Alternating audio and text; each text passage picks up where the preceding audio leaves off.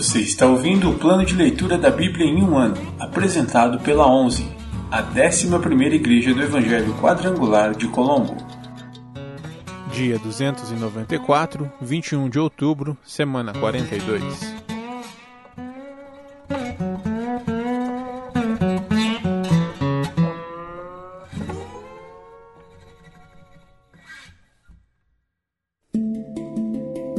Novo Testamento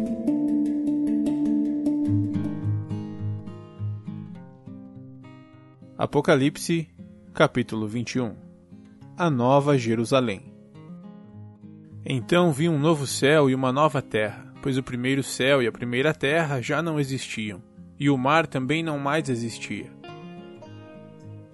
E vi a Cidade Santa, a Nova Jerusalém, que descia do céu, da parte de Deus, como uma noiva belamente vestida para seu marido. Ouvi uma forte voz que vinha do trono e dizia: Vejam, o tabernáculo de Deus está no meio de seu povo. Deus habitará com eles, e eles serão seu povo. O próprio Deus estará com eles. Ele lhes enxugará dos olhos toda lágrima, e não haverá mais morte, nem tristeza, nem choro, nem dor. Todas essas coisas passaram para sempre. E aquele que estava sentado no trono disse: Vejam, faço novas todas as coisas. Em seguida, disse: Escreva isto, pois o que lhe digo é digno de confiança e verdadeiro. E disse ainda: Está terminado. Eu sou o Alfa e o Ômega, o princípio e o fim. A quem tiver sede, darei de beber gratuitamente das fontes da água da vida. O vitorioso herdará todas essas bênçãos, e eu serei seu Deus, e ele será meu filho. Mas os covardes, os incrédulos, os corruptos, os assassinos, os sexualmente impuros, os que praticam feitiçaria, os adoradores de ídolos e todos os mentirosos estão destinados ao lago de fogo que arde com enxofre. Esta é a segunda morte. Então um dos sete anjos que seguravam as sete taças com as últimas sete pragas se aproximou e me disse: Venha comigo, e eu lhe mostrarei a noiva, a esposa do cordeiro. Ele me levou no espírito até um grande e alto monte e me mostrou a cidade santa, Jerusalém, que descia do céu da parte de Deus Brilhava com a glória de Deus e cintilava como uma pedra preciosa, como jaspe, transparente como cristal.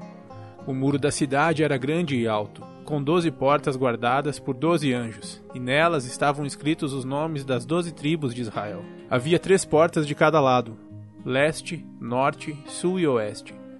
O muro da cidade tinha doze pedras de alicerce, e nelas estavam escritos os nomes dos doze apóstolos do Cordeiro.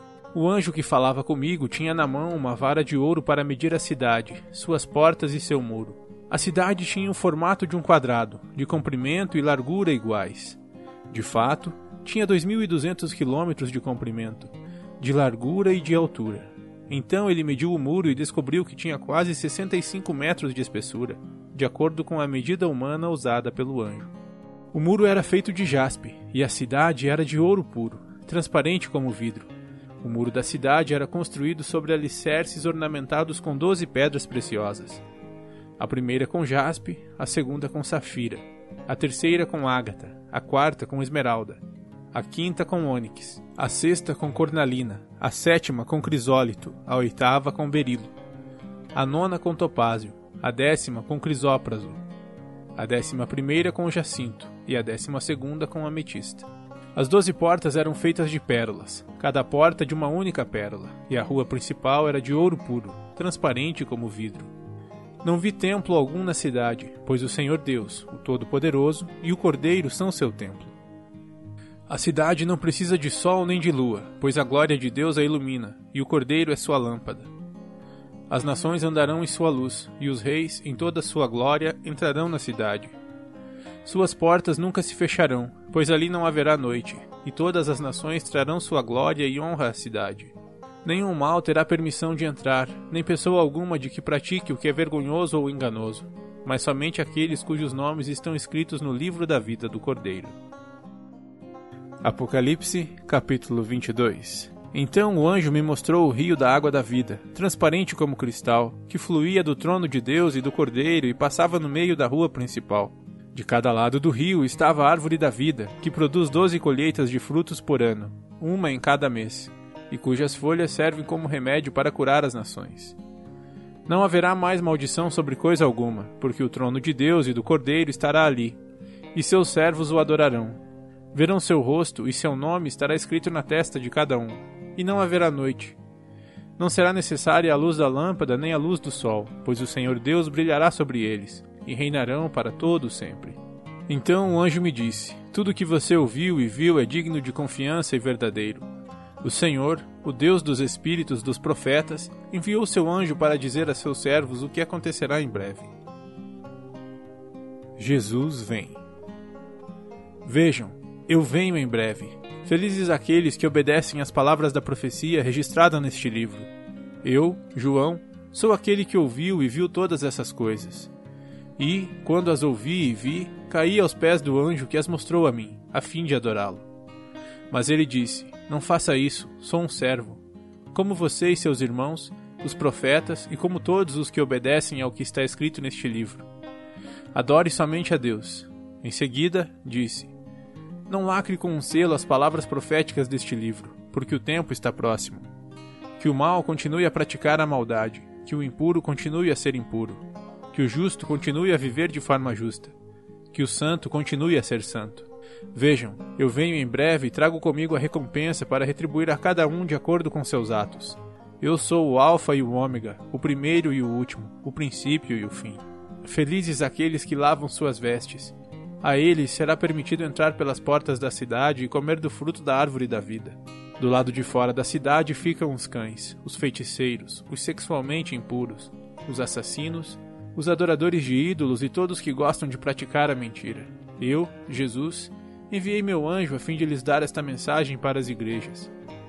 Eu sou a origem de Davi e o herdeiro de seu trono. Sou a brilhante estrela da manhã. O Espírito e a noiva dizem: Vem. Que todo aquele que ouve diga: Vem. Quem tiver sede, venha. Quem quiser, beba de graça da água da vida. Declaro solenemente a todos que ouvem as palavras da profecia registrada neste livro. Se alguém acrescentar algo ao que está escrito aqui, Deus acrescentará a essa pessoa as pragas descritas neste livro. E, se alguém retirar qualquer uma das palavras deste livro de profecia, Deus lhe retirará a participação na árvore da vida e na cidade santa descritas neste livro. Aquele que é testemunha fiel de todas essas coisas diz: Sim, venho em breve. Amém. Vem, Senhor Jesus. Que a graça do Senhor Jesus esteja com todos.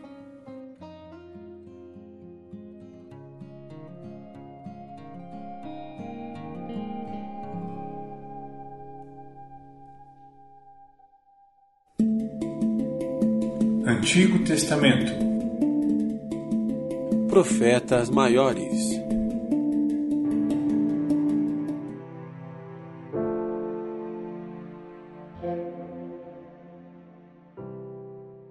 Livro de Isaías, capítulo 9 Esperança no Messias Esse tempo de escuridão e desespero, no entanto, não durará para sempre. A terra de Zebulon e Naftali será humilhada mas no futuro a Galiléia dos gentios, localizada junto à estrada entre o Jordão e o mar, se encherá de glória. O povo que anda na escuridão verá grande luz. Para os que vivem na terra de trevas profundas, uma luz brilhará. Tu multiplicarás a nação de Israel, e seu povo se alegrará. Eles se alegrarão diante de ti como os camponeses se alegram na colheita, como os guerreiros ao repartir os despojos, Pois tu quebrarás o jugo de escravidão que os oprimia e levantarás o fardo que lhes pesava sobre os ombros. Quebrarás a vara do opressor, como fizeste ao destruir o exército de Midian. As botas dos guerreiros e os uniformes manchados de sangue das batalhas serão queimados. Servirão de lenha para o fogo, pois um menino nos nasceu. Um filho nos foi dado. O governo estará sobre seus ombros, e ele será chamado de maravilhoso conselheiro. Deus poderoso, Pai eterno e príncipe da paz. Seu governo e sua paz jamais terão fim. Reinará com imparcialidade e justiça no trono de Davi, para todo sempre. O zelo do Senhor dos exércitos fará que isso aconteça. A ira do Senhor contra Israel. O Senhor se pronunciou contra Jacó. Seu julgamento caiu sobre Israel. Os habitantes de Israel e de Samaria, que falaram com tanto orgulho e arrogância, logo ficarão sabendo. Disseram: No lugar dos tijolos quebrados de nossas ruínas, colocaremos pedras trabalhadas, e no lugar das figueiras bravas derrubadas, plantaremos cedros. O Senhor, porém, trará os inimigos de Rezim contra Israel e instigará seus adversários. Os sírios do leste e os filisteus do oeste mostrarão suas presas e devorarão Israel. Mesmo assim, a ira do Senhor não se satisfará. Sua mão ainda está levantada para castigar. Pois mesmo depois do castigo, o povo não se arrependerá, não buscará o Senhor dos exércitos. Portanto, em um só dia, o Senhor destruirá a cabeça e a cauda, o ramo da palmeira e o junco.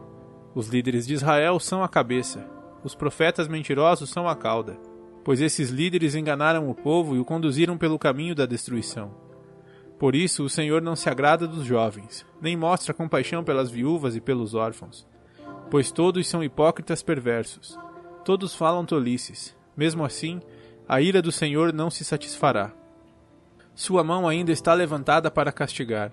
Essa maldade é como um incêndio num matagal. Consome não apenas os espinhos e o mato, mas também queima os bosques e faz subir nuvens de fumaça. A terra ficará ressecada, por causa da fúria do Senhor dos Exércitos. O povo servirá de lenha para o fogo, e ninguém poupará sequer seu irmão. Atacarão o vizinho à direita, mas continuarão com fome. Devorarão o vizinho à esquerda, mas não se saciarão. Por fim, comerão os próprios filhos. Manassés se alimentará de Efraim, Efraim se alimentará de Manassés. Ambos devorarão Judá. Mesmo assim, a ira do Senhor não se satisfará. Sua mão ainda está levantada para castigar. Julgamento contra a Assíria. Que aflição espera a Assíria? A vara de minha ira Uso-a como bastão para expressar minha fúria. Envio a Assíria contra uma nação ímpia, contra o povo com o qual estou irado. A Assíria os saqueará e os pisará como pó sob seus pés. O rei da Assíria, porém, não entenderá que é meu instrumento. Esse não é seu modo de pensar. Seu plano é somente destruir, derrubar uma nação após a outra. Ele dirá: Em breve cada um de meus príncipes será rei. Destruímos Calno, como fizemos com Carmeques. Amate caiu diante de nós, como aconteceu com Arpade, e derrotamos Samaria, como fizemos com Damasco. Sim, acabamos com muitos reinos, cujos deuses eram mais poderosos que os de Jerusalém e Samaria. Portanto, derrotaremos Jerusalém e seus deuses, como destruímos Samaria e seus deuses. Depois que o Senhor tiver usado o rei da Assíria para realizar seus propósitos no Monte Sião e em Jerusalém, ele se voltará contra o rei da Assíria e o castigará, pois o rei é orgulhoso e arrogante. Ele diz: Fiz isto com meu braço poderoso, com minha astuta sabedoria o planejei. Destruí as defesas das nações e levei seus tesouros. Como um touro, derrubei seus reis. Roubei as riquezas de seus ninhos e ajuntei reinos como o camponês ajunta ovos. Ninguém pode bater as asas contra mim, nem dar um pio de protesto. Mas será que o machado pode se orgulhar de ser mais poderoso que aquele que o usa? É a serra mais importante que a pessoa que com ela corta? Pode a vara golpear se não houver quem a mova? Acaso o cajado de madeira anda sozinho? Por isso, o soberano Senhor dos Exércitos enviará uma praga sobre as tropas orgulhosas da Assíria, e fogo ardente consumirá sua glória. O Senhor, a luz de Israel, será o fogo, o santo será a chama, devorará como fogo os espinhos de um mato e queimará o inimigo em um só dia. O Senhor consumirá a glória da Assíria, como o fogo consome um bosque em terra fértil. Ele definhará como os enfermos durante uma praga. De todo esse bosque glorioso, restarão apenas algumas árvores, tão poucas que uma criança poderá contá-las. Esperança para o povo do Senhor. Naquele dia, o remanescente de Israel, os sobreviventes da família de Jacó, não dependerão mais de aliados que procuram destruí-los, Confiarão fielmente no Senhor, o Santo de Israel. Um remanescente voltará, sim. O remanescente de Jacó voltará para o Deus poderoso. Embora o povo de Israel seja numeroso como a areia do mar, apenas um remanescente voltará. O Senhor, em sua justiça, decidiu destruir seu povo. Sim, o soberano Senhor dos exércitos já decidiu destruir toda a terra. Portanto, assim diz o soberano Senhor dos exércitos: Ó meu povo em Sião, não tema os assírios quando oprimirem vocês com vara e bastão, como fizeram os egípcios muito tempo atrás. Em breve, minha fúria contra vocês passará, e minha ira se levantará para destruir os assírios. O Senhor dos Exércitos os castigará com seu chicote, como fez quando Gideão venceu os midianitas na rocha de Horebe, ou quando o Senhor ergueu sua vara para afogar o exército egípcio no mar. Naquele dia, o Senhor acabará com a servidão de seu povo, quebrará o jugo de escravidão e o levantará de seus ombros. Vejam, agora os assírios estão em Ayate, Passam por Migron e guardam seus pertences em Micmas. Atravessam o desfiladeiro e acampam em Geba. A cidade de Ramá está tomada de medo. O povo de Gibeá, cidade natal de Saul, foge para se salvar. Gritem de terror, habitantes de Galim. Alertem Laís. Ah, pobre Anatote. O povo de Madmena foge, e os habitantes de Gebim tentam se esconder. O inimigo para em Nob pelo resto do dia. Sacode o punho contra o belo monte Sião o monte de Jerusalém. Mas, vejam, o soberano, Senhor dos exércitos, cortará com grande força a poderosa árvore da Assíria. Ele derrubará os orgulhosos. A árvore imponente será lançada por terra. Cortará as árvores do bosque com um machado. O Líbano cairá pelas mãos do poderoso.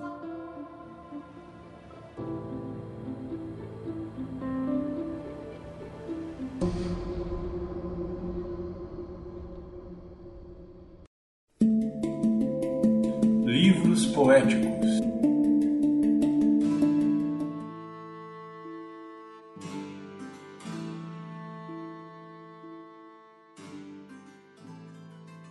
Livro de Salmos, capítulo 111 Louvado seja o Senhor!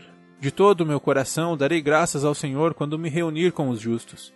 Como são grandiosas as obras do Senhor! Todos que têm prazer nele devem nelas meditar. Tudo que ele faz revela sua glória e majestade. Sua justiça permanece para sempre. Ele nos faz recordar suas maravilhas. O Senhor é compassivo e misericordioso. Dá alimento aos que o temem. Lembra-se sempre de sua aliança. Mostrou seu poder ao seu povo, ao lhe dar as terras de outras nações. Tudo o que ele faz é justo e bom. Todos os seus mandamentos são confiáveis. São verdadeiros para sempre. Devem ser obedecidos com fidelidade e retidão ele pagou o resgate por seu povo. Garantiu para sempre sua aliança com eles.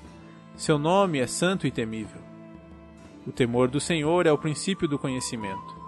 Todos que obedecem a seus mandamentos mostram bom senso. Louvem-no para sempre.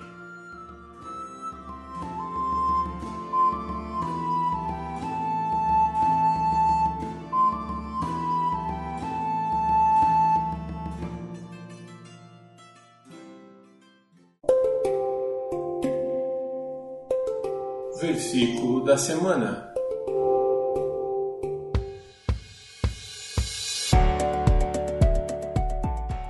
Porque um menino nos nasceu, um filho se nos deu, e o principado está sobre seus ombros, e se chamará o seu nome Maravilhoso, Conselheiro, Deus Forte, Pai da Eternidade, Príncipe da Paz.